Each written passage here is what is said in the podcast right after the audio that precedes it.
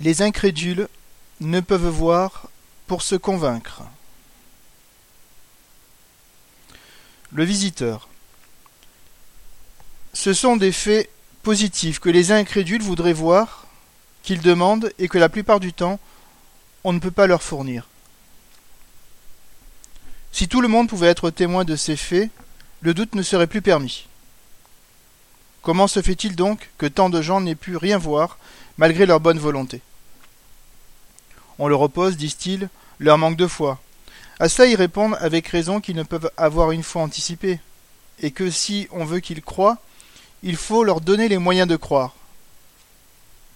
Alan Kardec. La raison est bien simple. Ils veulent les faits à leur commandement, et les esprits n'obéissent pas au commandement. Il faut attendre leur bon vouloir. Il ne suffit donc pas de dire Montrez-moi tel fait, et je croirai.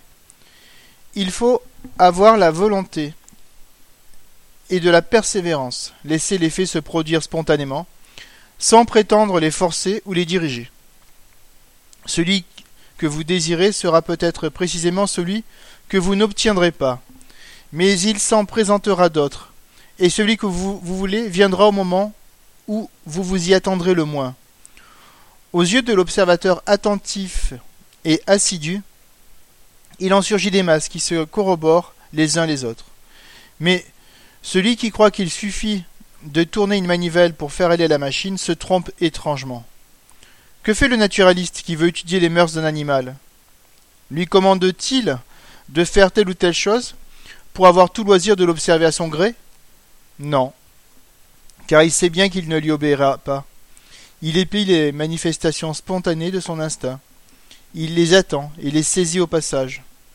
Le simple bon sens montre qu'à plus forte raison, il doit en être de même des esprits, qui sont des intelligences bien autrement indépendantes que celles des animaux. C'est une erreur de croire que la foi soit nécessaire. Mais la bonne foi, c'est autre chose. Or, il y a des sceptiques qui nient jusqu'à l'évidence, et que des prodigues ne pourraient convaincre. Combien y en a-t-il qui, après avoir vu, n'en persistent pas moins à expliquer les faits à leur manière, disant que cela ne prouve rien. Ces gens-là ne servent qu'à porter le trouble dans les réunions, sans profiter pour eux-mêmes. C'est pour cela qu'on les écarte, et qu'on ne veut pas perdre son temps avec eux. Il en est même qui seraient bien fâchés d'être forcés de croire, parce que leur amour-propre souffrirait de convenir qu'ils se sont trompés. Que répondre à des gens qui ne voient partout qu'illusion et charlatanisme? Rien. Il faut les laisser tranquilles et dire, tant qu'ils voudront, qu'ils n'ont rien vu, et même qu'on n'a rien pu ou rien voulu leur faire voir. À côté des sceptiques endurcis, il y a ceux qui veulent voir à leur manière, qui s'étant fait une opinion, veulent tout y apporter. Ils ne comprennent pas que des phénomènes ne puissent obéir à leur gré. Ils ne savent pas ou ne veulent pas se mettre dans les conditions nécessaires. Celui qui veut observer de bonne foi doit, je ne dis pas croire sur parole, mais se dépouiller de toute idée préconçue. Ne pas vouloir assimiler des choses incompatibles. Il doit attendre, suivre, observer avec une patience infatigable. Cette condition même en faveur des adeptes, puisque prouve que leur conviction ne s'est pas faite à la légère. Avez-vous cette patience? Non, dites-vous. Je n'ai pas le temps. Alors, ne vous en occupez pas, mais n'en parlez pas, personne ne vous y oblige. Bon ou mauvais vouloir des esprits pour convaincre. Le visiteur. Les esprits cependant doivent avoir à cœur de faire des prosélytes. Pourquoi ne se prête-t-il pas mieux qu'ils ne le font au moyen de convaincre certaines personnes dont l'opinion serait d'une grande influence? Alan Kardec c'est qu'apparemment, ils ne tiennent pas pour le moment à convaincre certaines personnes, dont ils ne mesurent pas l'importance comme elles le font elles-mêmes. C'est peu flatteur, j'en conviens, mais nous ne commandons pas leur opinion. Les esprits ont une manière de juger les choses qui n'est pas toujours la nôtre. Ils voient, pensent et agissent avec d'autres éléments, tandis que notre vue est circonscrite par la matière, bornée par le cercle étroit au milieu duquel nous nous trouvons. Ils embrassent l'ensemble, le temps qui nous paraît si long, et pour eux un instant. La distance n'est qu'un pas. Certains détails, qui nous semblent d'une importance extrême, sont à leurs yeux des enfantillages. Et par contre, ils jugent important des choses dont nous ne saisissons pas la portée. Pour les comprendre, il faut s'élever par la pensée au-dessus de notre horizon matériel et moral, et nous placer à leur point de vue. Ce n'est pas à eux de descendre jusqu'à nous, c'est à nous de monter jusqu'à eux. Et c'est à quoi nous conduisent l'étude et l'observation. Les esprits aiment les observateurs assidus et consciencieux. Pour eux, ils multiplient les sources de lumière. Ce qui les éloigne, ce n'est pas le doute qui naît de l'ignorance, c'est la fatuité de ces prétendus observateurs qui n'observent rien, qui prétendent les mettre sur la sellette et les faire manœuvrer comme des marionnettes.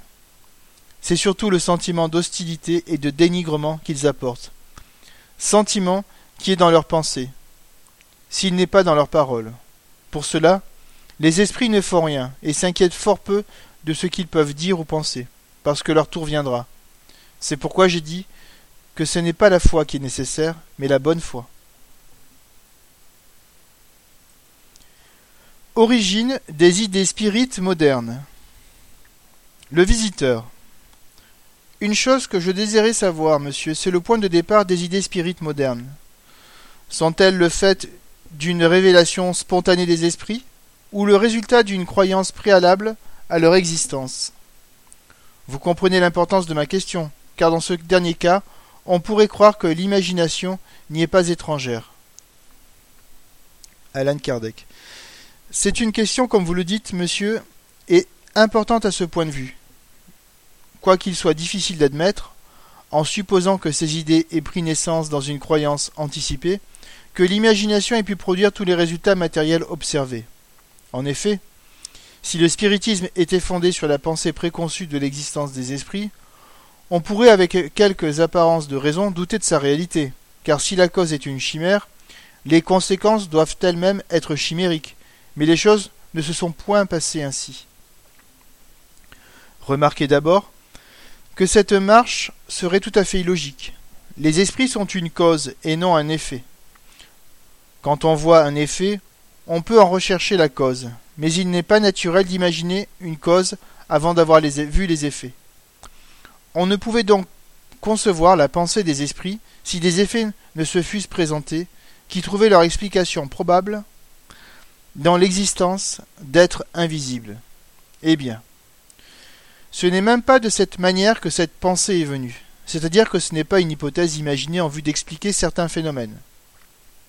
La première supposition que l'on a faite est celle d'une cause toute matérielle. Ainsi, loin que les esprits aient été une idée préconçue, on est parti du point de vue matérialiste. Ce point de vue était impuissant à tout expliquer. L'observation seule a conduit à la cause spirituelle. Je parle des idées spirites modernes, puisque nous savons que cette croyance est aussi vieille que le monde. Voici la marche des choses. Des phénomènes spontanés se sont produits, tels que des bruits étranges, des coups frappés, des mouvements d'objets, etc., sans cause ostensible connue, et ce phénomène, ces phénomènes ont pu être reproduits sous l'influence de certaines personnes. Jusque-là, Rien n'autorisait à en chercher la cause ailleurs que dans l'action d'un fluide magnétique ou tout autre dont les propriétés étaient encore inconnues. Mais on ne tarda pas à reconnaître dans ces bruits et ces mouvements un caractère intentionnel et, intelligent, d'où l'on conclut, comme je l'ai déjà dit, que si tout effet a une cause, tout effet intelligent a une cause intelligente. Cette intelligence ne pouvait être dans l'objet lui-même, car la matière n'est pas intelligente. Était-ce le reflet de celle de la personne ou des personnes présentes? On l'a d'abord pensé, comme je l'ai dit également. L'expérience seule pouvait prononcer et l'expérience a démontré par des preuves irrécusables, en maintes circonstances, la complète indépendance de cette intelligence. Elle était donc en dehors de l'objet et en dehors de la personne. Qui était-elle? C'est elle-même qui a répondu. Elle a déclaré appartenir à l'ordre des êtres incorporels désignée sous le nom d'esprit. L'idée des esprits n'a donc pas préexisté. Elle n'a pas même été consécutive. En un mot, elle n'est pas sortie du cerveau, elle a été donnée par les esprits eux-mêmes. Et tout ce que nous avons su depuis sur leur compte, ce sont eux qui nous l'ont appris. Une fois l'existence des esprits révélés et les moyens de communication établis, on pu avoir des entretiens suivis et obtenir des renseignements sur la nature de ces êtres, les conditions de leur existence, leur rôle dans le monde visible. Si l'on pouvait ainsi interroger les êtres du monde des infiniment petits, que de choses curieuses n'apprendrait-on pas sur eux? Supposons qu'avant la découverte de l'Amérique, un fil électrique ait existé à travers l'Atlantique, et qu'à son extrémité européenne, on eût remarqué des signes intelligents. On aurait conclu qu'à l'autre extrémité, il y avait des êtres intelligents qui cherchaient à se communiquer. On aurait pu les questionner, et ils auraient répondu. On eût ainsi acquis la certitude de leur existence, la connaissance de leurs mœurs, de leurs habitudes, de leur manière d'être, sans les avoir jamais vus. Il en a été de même des relations avec le monde invisible. Les manifestations matérielles ont été comme des signaux, des moyens d'avertissement, qui nous ont mis sur la voie de communication plus régulière et plus suivie. Et chose remarquable, à mesure que des moyens plus faciles de communiquer sont à notre portée, les esprits abandonnent les moyens primitifs, insuffisants et incommodes, comme le muet qui recouvre la parole renonce au langage des signes. Quels étaient les habitants de ce monde? Étaient-ce des êtres à part, en dehors de l'humanité? Étaient-ils bons ou mauvais? C'est encore l'expérience qui s'est chargée de résoudre ces questions, mais jusqu'à ce que des observations nombreuses aient été jeté la lumière sur ce sujet, le champ des conjectures et des systèmes était ouvert. Et Dieu sait s'il en a surgi. Les uns ont cru les esprits supérieurs en tout. D'autres n'ont vu en eux que des démons. C'est à leurs paroles et à leurs actes qu'on pouvait les juger. Supposons que, parmi les habitants transatlantiques inconnus, dont nous venons de parler, les uns aient dit de très bonnes choses, tandis que d'autres se seraient fait remarquer par le cynisme de leur langage. On eût conclu qu'il y avait de bons et de mauvais. C'est ce qui est arrivé pour les esprits. C'est ainsi qu'on a reconnu parmi eux tous les degrés de bonté et de méchanceté, d'ignorance et de savoir. Une fois bien édifiés sur les défauts et les qualités qu'on rencontre chez eux, c'était à notre prudence, à faire la part du bon et du mauvais, du vrai et du faux, dans leur rapport avec nous, absolument comme nous le faisons à l'égard des hommes. L'observation ne nous a pas seulement éclairé sur les qualités morales des esprits, mais aussi sur leur nature, et sur ce que nous pourrions appeler leur état physiologique. On sut par ces esprits eux-mêmes que les uns sont très nombreux et et très heureux et les autres très malheureux qu'ils ne sont point des êtres à part, d'une nature exceptionnelle, mais que ce sont les âmes mêmes de ceux qui ont vécu sur la terre, où ils ont laissé leur enveloppe corporelle qui peuple les espaces, nous entoure, et nous coudoie sans cesse, et parmi eux, chacun a pu reconnaître à des signes incontestables ses parents, ses amis, et ceux qu'il a connus ici-bas. On put les suivre dans toutes les phases de leur existence d'outre-tombe depuis l'instant où ils quittent leur corps, et observer leur situation selon leur genre de mort et la manière dont ils avaient vécu sur la terre. On sut enfin que ce ne sont pas des êtres abstraits, immatériels dans le sens absolu du mot.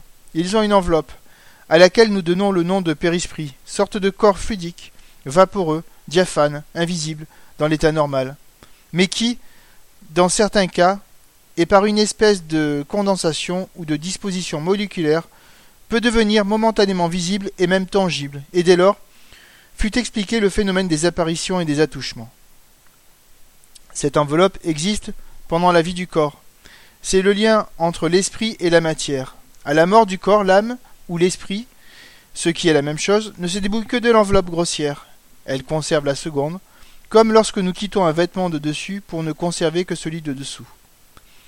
Comme le germe d'un fruit se dépouille de l'enveloppe corticale et ne conserve que le périsperme, c'est cette enveloppe semi-matérielle de l'esprit qui est l'agent des différents phénomènes au moyen desquels il manifeste sa présence. Telle est, en peu de mots, monsieur, l'histoire du spiritisme.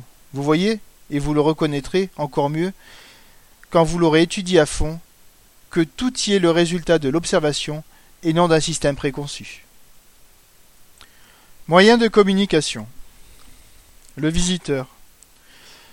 Vous avez parlé de moyens de communication. Pourriez-vous m'en donner une idée car il est difficile de comprendre comment ces êtres invisibles peuvent converser avec nous Alan Kardec. Volontiers. Je le ferai brièvement. Toutefois, parce que cela exigerait de trop longs développements que vous trouverez notamment dans le livre des médiums.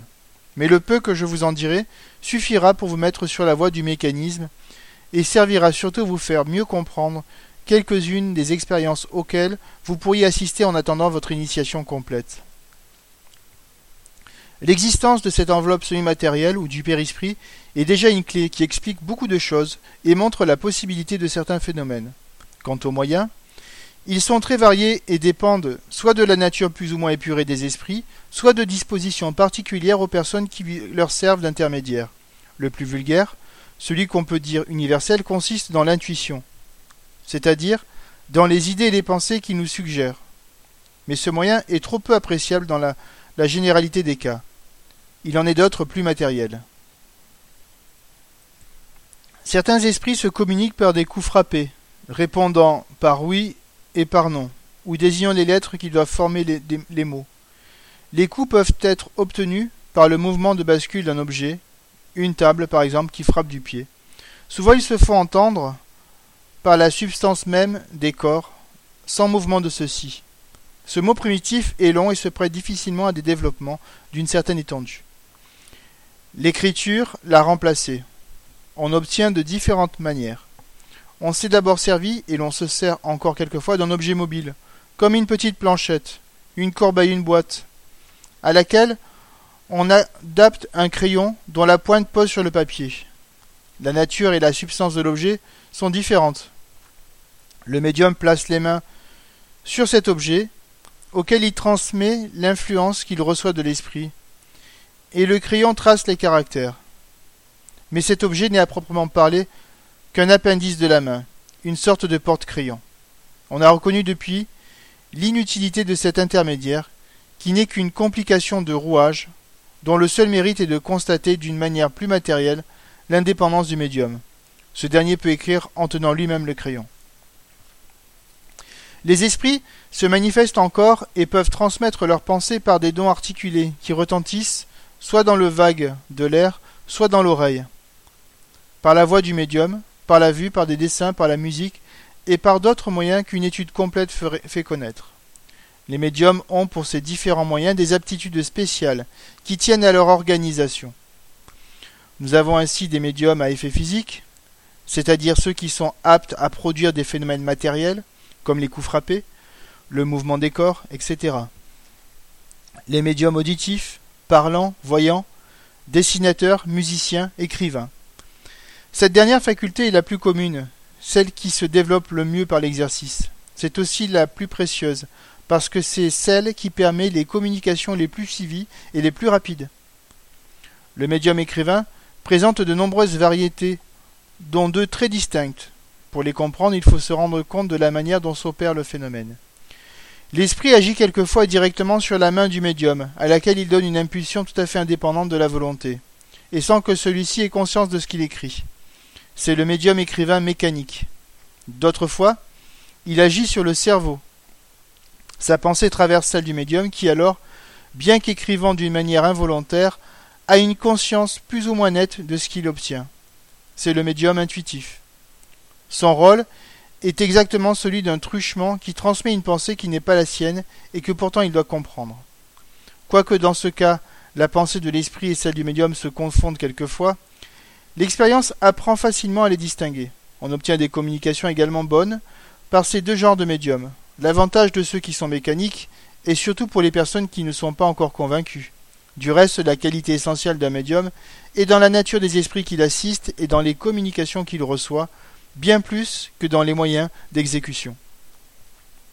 Le visiteur. Le procédé me paraît des plus simples. Est-ce qu'il me serait possible de l'expérimenter moi-même? Alan Kardec. Parfaitement.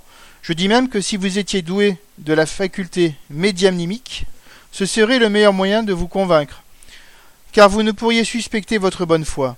Seulement, je vous engage vivement à ne tenter aucun essai avant d'avoir étudié avec soin. Les communications d'outre-tombe sont entourées de plus de difficultés qu'on ne le pense. Elles ne sont pas exemptes d'inconvénients, ni même sans danger, pour ceux qui, manquent de l'expérience nécessaire. Il en est ainsi comme de celui qui voudrait faire des manipulations chimiques sans savoir la chimie. Il courrait le risque de se brûler les doigts. Le visiteur. Y a-t-il quelques signes auxquels on puisse reconnaître cette aptitude? Alan Kardec. Jusqu'à présent, on ne connaît aucun diagnostic par la médiumnité. Tous ceux que l'on avait cru reconnaître sont sans valeur. Essayer est le seul moyen de savoir si l'on est doué. Du reste, les médiums sont très nombreux. Et il est fort rare que si l'on ne l'est pas soi-même, on n'en trouve pas dans quelques membres de sa famille ou dans son entourage. Le sexe, l'âge et le tempérament sont indifférents. On en trouve parmi les hommes et parmi les femmes, les enfants et les vieillards, les gens qui se portent bien et ceux qui sont malades. Si la médiumnité se traduisait par un signe extérieur quelconque, cela impliquerait la permanence de la faculté, tandis qu'elle est essentiellement mobile et fugitive. Sa cause physique est dans l'assimilation plus ou moins facile des fluides périspritaux de l'incarné et de l'esprit désincarné. Sa cause morale est dans la volonté de l'esprit qui se communique avec celui, celui qui lui plaît, et non à notre volonté. D'où il résulte, de 1 que tous les esprits ne peuvent pas se communiquer indifféremment par tous les médiums, de 2 que tout médium peut perdre ou voir suspendre sa faculté au moment où il s'y attend le moins. Ce pot de mots suffit pour vous montrer qu'il y a là toute une étude à faire pour pouvoir se rendre compte des variations que présente le phénomène. Ce serait donc une erreur de croire que tout esprit peut venir à l'appel qui lui est fait et se communiquer par le premier médium venu. Pour qu'un esprit se communique, il faut d'abord qu'il lui convienne de le faire. Secondement, que sa position ou ses occupations le lui permettent. Troisièmement, qu'il trouve dans le médium un instrument propice, approprié à sa nature. En principe, on peut communiquer avec les esprits de tous les ordres, avec ses parents et ses amis, avec les esprits les plus élevés comme avec les plus vulgaires. Mais indépendamment des conditions individuelles de possibilité, ils viennent plus ou moins volontiers selon les circonstances, et surtout en raison de leur sympathie pour les personnes qui les appellent, et non sur la demande du premier venu, à qui il prendrait fantaisie de les évoquer par un sentiment de curiosité. En pareil cas, ils ne se seraient pas dérangés de leur vivant, ils ne le font pas davantage après leur mort. Les esprits sérieux ne viennent que dans les réunions sérieuses, où ils sont appelés avec recueillement, et pour des motifs sérieux. Ils, ne se prêtent à aucune question de curiosité, d'épreuve, ou ayant un but futile, ni à aucune expérience. Les esprits légers vont partout, mais dans les réunions sérieuses, ils se taisent et se tiennent à l'écart pour écouter, comme le feraient des écoliers dans une docte assemblée. Dans les réunions frivoles, ils prennent leurs ébats, s'amusent de tout, se moquent souvent des assistants et répondent à tout sans s'inquiéter de la vérité.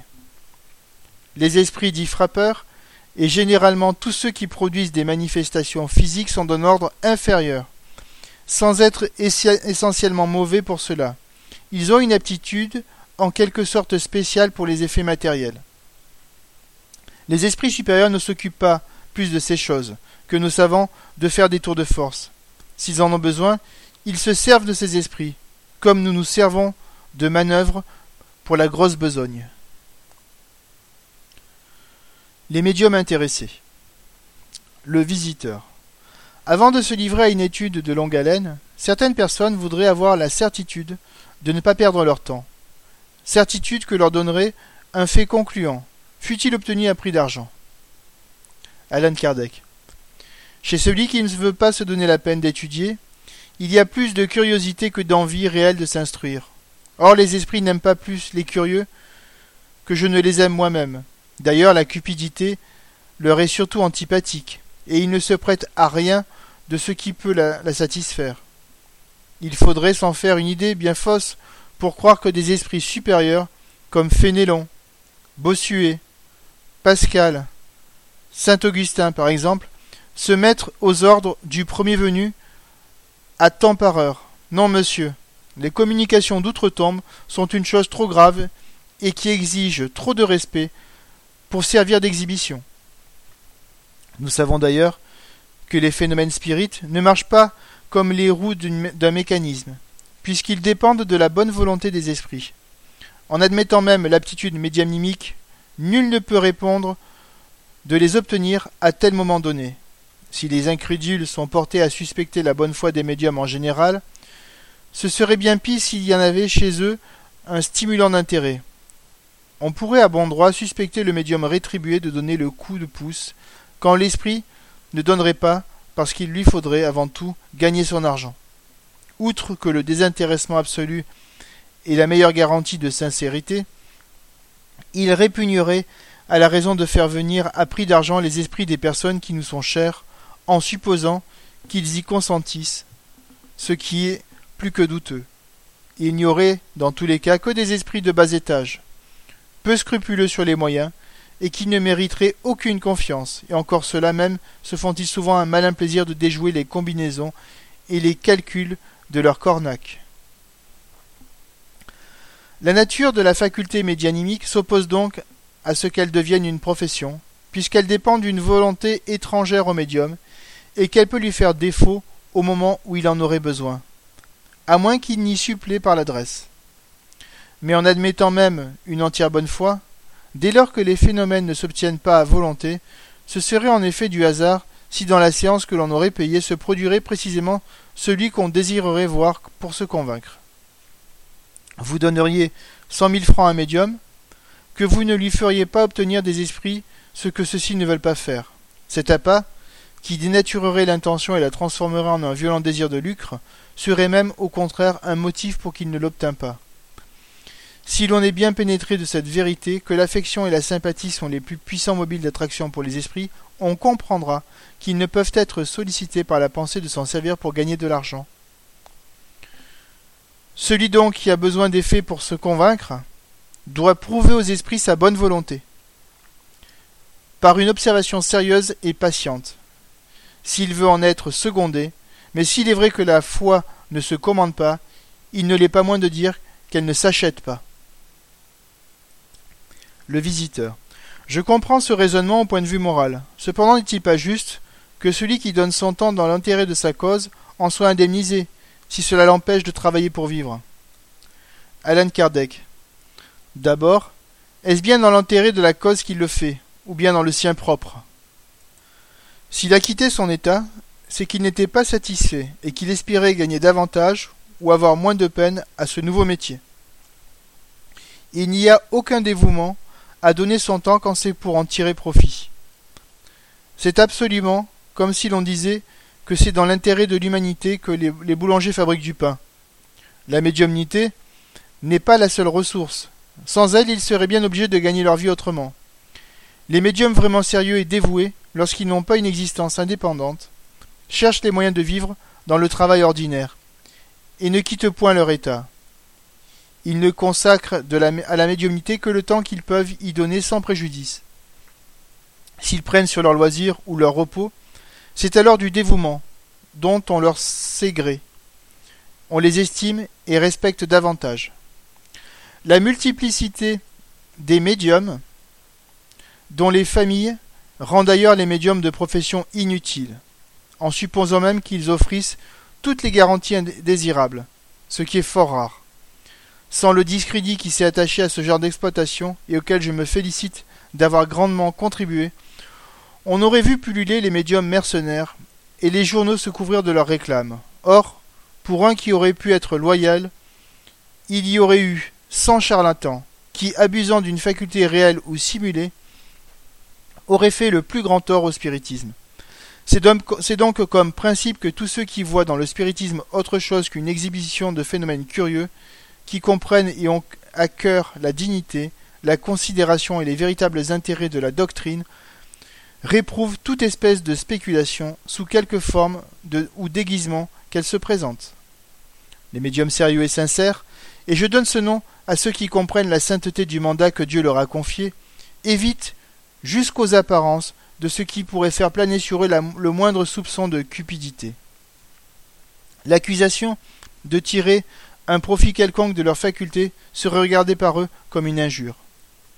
Convenez, monsieur, tout incrédule que vous êtes, qu'un médium, dans ces conditions-là, ferait sur vous une toute autre impression que si vous aviez payé votre place pour le voir opérer, ou lors même que vous eussiez obtenu une entrée de faveur, si vous saviez qu'il y a derrière tout cela une question d'argent. Convenez qu'en voyant le premier animé d'un véritable sentiment religieux, stimulé par la foi seule et non par l'appât du gain, involontairement, il commandera votre respect, fût-il le plus humble prolétaire, et vous inspirera plus de confiance, car vous n'aurez aucun motif de suspecter sa loyauté. Eh bien, monsieur, vous en trouverez comme cela mille pour un. Et c'est une des causes qui ont puissamment contribué au crédit et à la propagation de la doctrine, tandis que si elle n'avait eu que des interprètes intéressés, elle ne compterait pas le quart des adeptes qu'elle a aujourd'hui. On le comprend si bien que les médiums de profession sont excessivement rares, en France du moins, qu'ils sont inconnus dans la plupart des centres spirites de province, où la réputation de mercenaires suffirait pour les exclure de tous les groupes sérieux, et où, pour eux, le métier ne serait pas lucratif en raison du discrédit dont il serait l'objet et de la concurrence des médiums désintéressés qui se trouvent partout. Pour suppléer soit à la faculté qui leur manque, soit à l'insuffisance de la clientèle, il est de soi-disant médiums qui cumulent, en pratiquant le jeu de cartes, le blanc d'œuf, le marc de café, etc., afin de satisfaire tous les goûts, espérant par ce moyen à défaut des spirites, attirer ceux qui croient encore à ces stupidités. S'ils ne faisaient tort qu'à eux-mêmes, le mal serait peu de choses. Mais il y a des gens qui, sans aller plus loin, confondent l'abus et la réalité, puis des, les mal intentionnés qui en profitent pour dire que c'est là en quoi consiste le spiritisme. Vous voyez donc, monsieur, que l'exploitation de la médiumnité conduisant à des abus préjudiciables à la doctrine, le spiritisme sérieux a raison de la désavouer et de la répudier comme auxiliaire. Le visiteur. Tout cela est très logique, j'en conviens, mais les médiums désintéressés ne sont pas à la disposition du premier venu, et l'on ne peut se permettre d'aller les déranger, tandis qu'on ne se fait pas scrupule d'aller chez celui qui se fait payer, parce qu'on sait ne pas lui faire perdre son temps. S'il y avait des médiums publics, ce serait une facilité pour les personnes qui veulent se convaincre. Alan Kardec. Mais si les médiums publics, comme vous les appelez, n'offrent pas les garanties voulues, de quelle utilité peuvent-ils être pour la conviction? L'inconvénient que vous signalez ne détruit pas ceux bien autrement graves que j'ai développés. On irait chez eux plus par amusement ou pour se faire dire la bonne aventure que pour s'y instruire.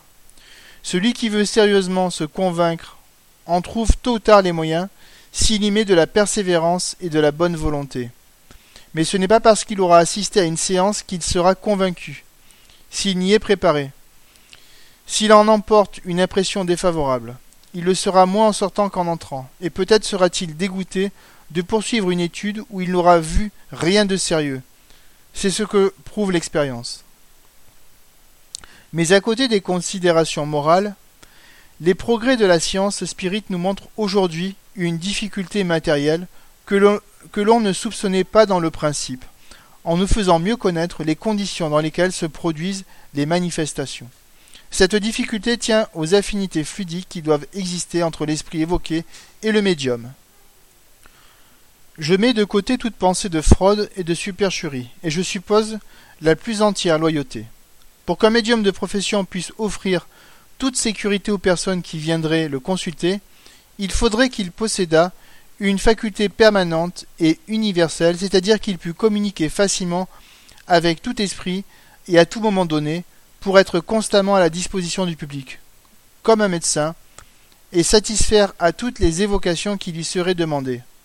Or, c'est ce qui n'existe pas chez aucun médium pas plus chez ceux qui sont désintéressés que chez les autres, et cela par des causes indépendantes de la volonté de l'esprit, mais que je ne puis développer ici parce que je ne vous fais pas un cours de spiritisme.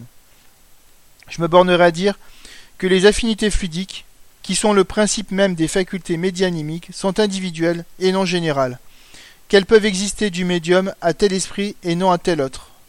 Sans ces affinités, dont les nuances sont très multiples, les communications sont incomplètes, fausses ou impossibles. Que le plus souvent, l'assimilation fluidique entre esprit et le médium ne s'établit qu'à la longue, et qui n'arrive pas une fois sur dix, qu'elle soit complète dès la première fois. La médiumnité, comme vous le voyez, monsieur, est subordonnée à des lois, en quelque sorte organiques, auxquelles tout médium est assujetti. Or, on ne peut nier que ce soit un écueil pour la médiumnité de profession, puisque la possibilité et l'exactitude des communications tiennent à des causes indépendantes du médium et de l'esprit. Voir ci-après chapitre 2, paragraphe des médiums. Si donc nous repoussons l'exploitation de la médiumnité, ce n'est ni par caprice, ni par esprit de système, mais parce que les principes mêmes qui régissent les rapports avec le monde invisible s'opposent à la régularité et à la précision nécessaires pour celui qui se met à la disposition du public, et que le désir de satisfaire une clientèle payante conduit à l'abus.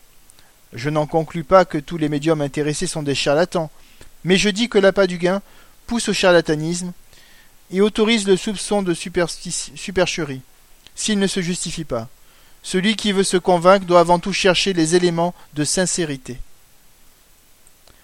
Les médiums et les sorciers. Le visiteur. Dès l'instant que la médiumnité consiste à se mettre en rapport avec les puissances occultes, il me semble que médium et sorcier sont à peu près des synonymes. Il y a eu, à Alan Kardec, il y a eu à toutes les époques des médiums naturels et inconscients qui, par cela seul qu'ils produisaient des phénomènes insolites et incompris, ont été qualifiés de sorciers et accusés de pactiser avec le diable. Il en a été de même pour la plupart des savants qui possédaient des connaissances au-dessus du vulgaire. L'ignorance, c'est exagérer leur pouvoir, et eux-mêmes ont souvent abusé de la crédulité publique en l'exploitant. De là, la juste réprobation dont ils ont été l'objet.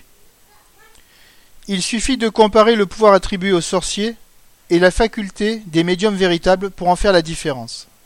Mais la plupart des critiques ne se donnent pas cette peine. Le spiritisme, loin de ressusciter la sorcellerie, la détruit à jamais, en la dépouillant de sa prétendue puissance surnaturelle, de ses formules, grimoires, amulettes et talismans, et en réduisant les phénomènes possibles à leur juste valeur, sans sortir des lois naturelles.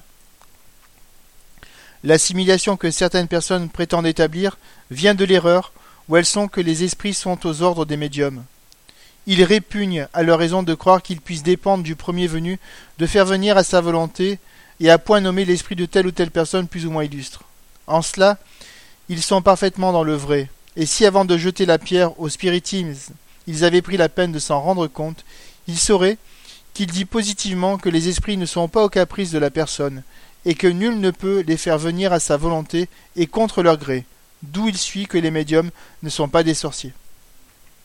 Le visiteur. D'après cela, tous les effets que certains médiums accrédités obtiennent à volonté et en public ne seraient selon vous que de la jonglerie. Alan Kardec. Je ne le dis pas d'une manière absolue. De tels phénomènes ne sont pas impossibles, parce qu'il y a des esprits de bas étage qui peuvent se prêter à ces sortes de choses et qu'ils s'en amusent, ayant peut-être déjà fait le métier de jongleur de leur vivant, et aussi des médiums spécialement propres à ce genre de manifestation. Mais le plus vulgaire bon sens repousse l'idée que les esprits, tant soit peu élevés, viennent faire la parade et des tours de force pour amuser les curieux. L'obtention de ces phénomènes à volonté, et surtout en public, est toujours suspecte. Dans ce cas, la médiumnité et la prestidigitation se touchent de près, si près qu'il est souvent bien difficile de les distinguer. Avant d'y voir l'action des esprits, il faut de minutieuses observations et tenir compte soit du caractère et des antécédents du médium, soit d'une foule de circonstances qu'une étude approfondie de la théorie des phénomènes spirites peut seule faire apprécier. Il est à remarquer que ce genre de médiumnité, lorsque médiumnité il y a, est limité à la production du même phénomène, à quelques variantes près. Ce qui n'est pas de nature à dissiper les doutes. Un désintéressement absolu serait la meilleure garantie de sincérité. Quoi qu'il en soit, de la réalité de ces phénomènes, comme effet médiamnimique, ils ont un bon résultat, en ce qu'ils donnent du retentissement à l'idée spirite. La controverse qui s'établit à ce sujet provoque chez beaucoup de personnes une étude plus approfondie. Ce n'est certes pas là qu'il faut aller puiser des instructions sérieuses du, de spiritisme, ni la philosophie de la doctrine, mais c'est un moyen de forcer l'attention de différents et d'obliger les plus récalcitrants d'en parler.